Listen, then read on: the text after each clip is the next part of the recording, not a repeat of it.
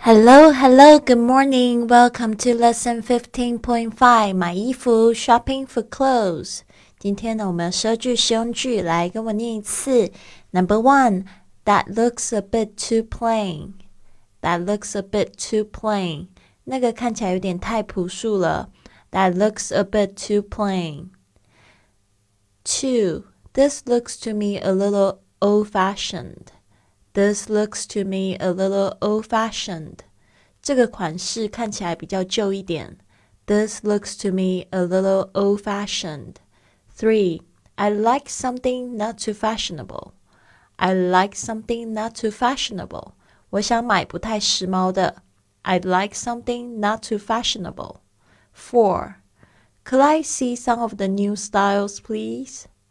Could I see some of the new styles, please?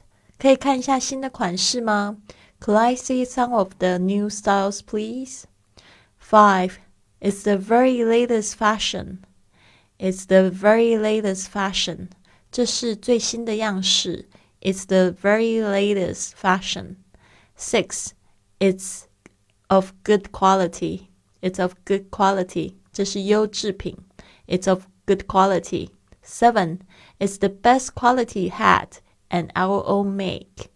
It's the best quality hat and our own make.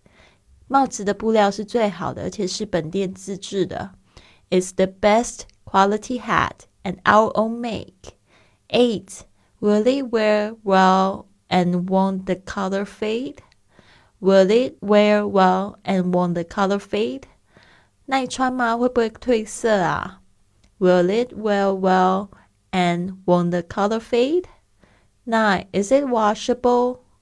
Is it washable? 耐穿吗? Is it washable? 10. Can I wash it in a washing machine? Can I wash it in a washing machine? 这件衣服可以用洗衣机下，可以用洗衣机洗吗？Can I wash it in a washing machine? 11. It needs to be hand washed. It needs to be hand washed. 必须要用手洗哦。It needs to be hand washed.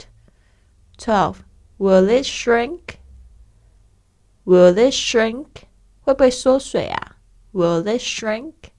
好的，希望这十二句有帮助到你。I'll see you soon.